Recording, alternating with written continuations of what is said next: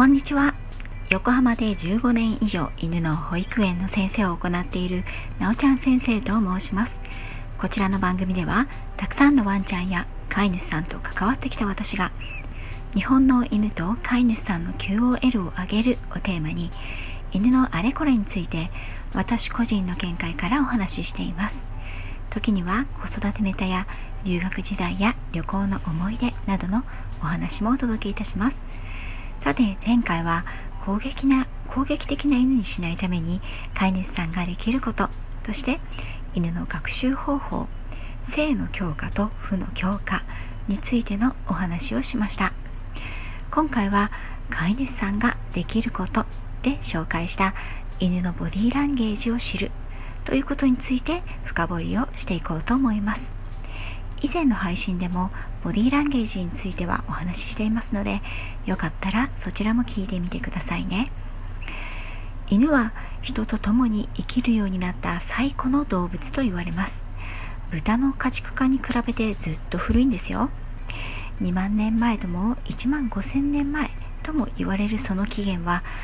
狼の子供を人が持ち帰ったことに由来すると言われていますがはっきりはしていません。ですが長い時間をかけて狼は犬へと変容してきました。犬の祖先である狼が人間になれ共に暮らすようになったのですがではどんな狼が人と共に暮らすようになったのでしょうか。それはより好奇心が強く警戒心が薄く冒険心のある個体でした。現代に生きている野生の狼は人に慣れて犬になる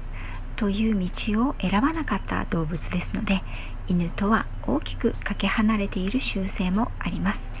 ですから狼のすべてイコール犬のすべてではないんです。現代狼と現代の犬の違いの一つは他者とのコミュニケーション能力の違いです。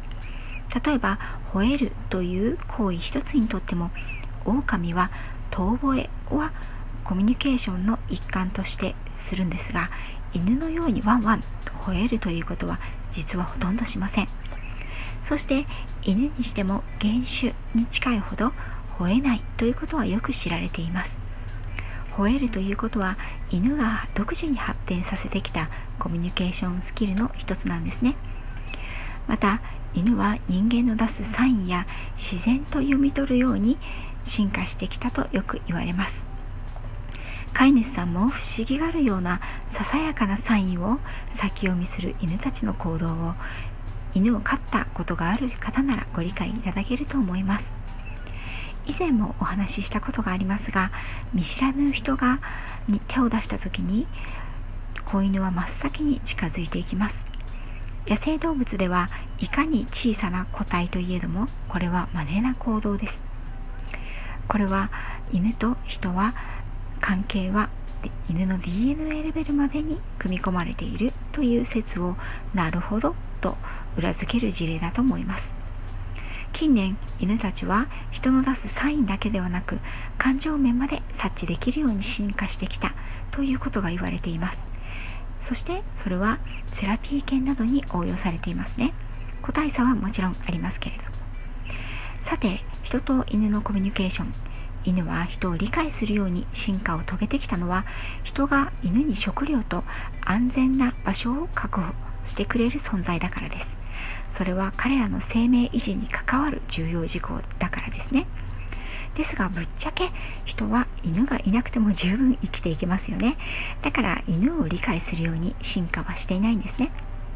なので勉強をしなくては理解ができません。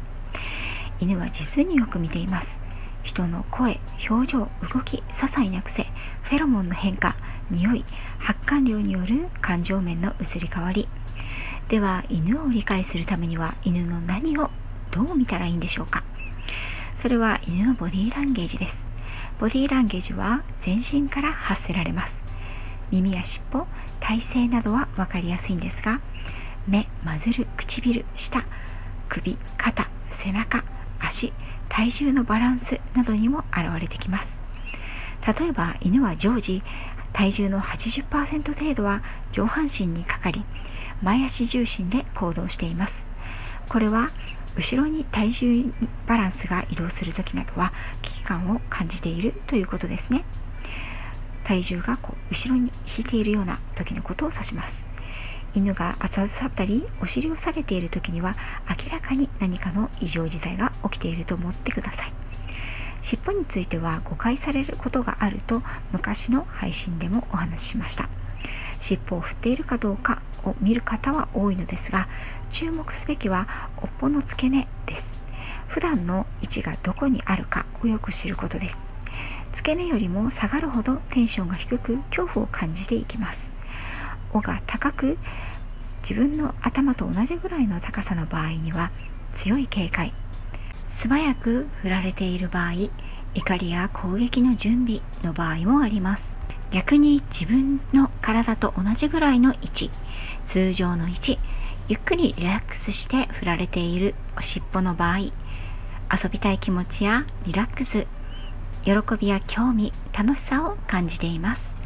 自分の体よりも低く少しだけ触れている場合には少しナーバスな状況だったり平和を求めてますよという和平を求める合図の場合もありますね。マズルは犬の鼻先部分ですが人間と同じように感情を表す場所です。シワを寄せて唇を引き剣士を見せる場合これは誤解されやすいのですが恐怖を感じこれから反撃に出るぞ。もうやめて近づいてくるんだったら本当に攻撃しちゃうよというパフォーマンスを表しています。マズルにシワが寄るものの鼻先が少し上に向いていてもしくはまっすぐの場合には強い怒りや攻撃の準備という表現になります。唇も連動していて短い場合はより攻撃的警戒心が強く長く引かれている場合には服従。場合によってはフレンドリーな意志も現れていて唇を閉じているという時は心を固めているという現れでもあります。目の形というのも状況によって豊かに変わります。目が完全にまん丸である場合瞳孔が開き気味だったり開いたり閉じたりしている場合強いストレスや攻撃の意志が見られます。アーモンド型の目の場合にはフレンドリー平常心リラックス。そこから目を細めていくほど怖い気持ちや服従降参の意志を表していると言えます。肩の動きは首と足にも連動します。肩を上げている時には自分を大きく見せようとする心理。警戒や攻撃的な意思を表します。肩を下げている場合には姿勢が低くなるということを伴って行われることも多くて恐怖や服従などネガティブな意思もある。ですがブレイボーと言われる肘を曲げてお尻を高く上げる遊びに誘う意思を見せている場合もあるので要注意です。いかがですか？あうちの犬こんな感じの姿勢表情をしている時あるなと思い当たることはありましたが犬は人の何を見て理解をしているかという割合についてですが55%がボディーランゲージ35%が声のトーン。言葉の意味はおよそ10%に満たないという研究結果があります。それだけ犬たちは人間の体の動作を細かく見ているわけです。犬嫌いの人がなぜだか犬に吠えられる威嚇される。犬好きの人はなぜだか目が犬とよく合う。などなど人間からするとなんでっていうことでも犬たちは人の細かいボディーランゲージやその他の情報熱量や空気の流れフェロモン汗の匂いなどを感じてそれをコミュニケーションの一部として受け取ります。そしてボディーランゲージと言葉の意味が違う場合犬はボディーランゲージを優先させます。じゃれついてるワンちゃんをやめてよちょっとと払ってもなかなかやめてくれないなどは舐められている。犬に舐められているのではなくて遊んでくれているボディーランゲージが出ているからだとワンちゃんには理解されているからなんですね。言葉とともに表情姿勢態度動き方などにも注意すると犬には伝わりやすいかもしれません。例えば私は怖がりな犬に最初に挨拶する時には決して目を合わせないし正面も向きません。前傾姿勢も取りません。上向いたり頭をかいたりあくびをわざとしてみせます。これは私は悪いやつじゃないからまあそんなに緊張しないでよというボディーランゲージを相手に届けたいのです。ボディーランゲージは複雑でいくつかが絡み合ったり相反する感情が入り混じること。瞬時に変わることも多いです。また研修や年齢によっては読みづらい場合もあります。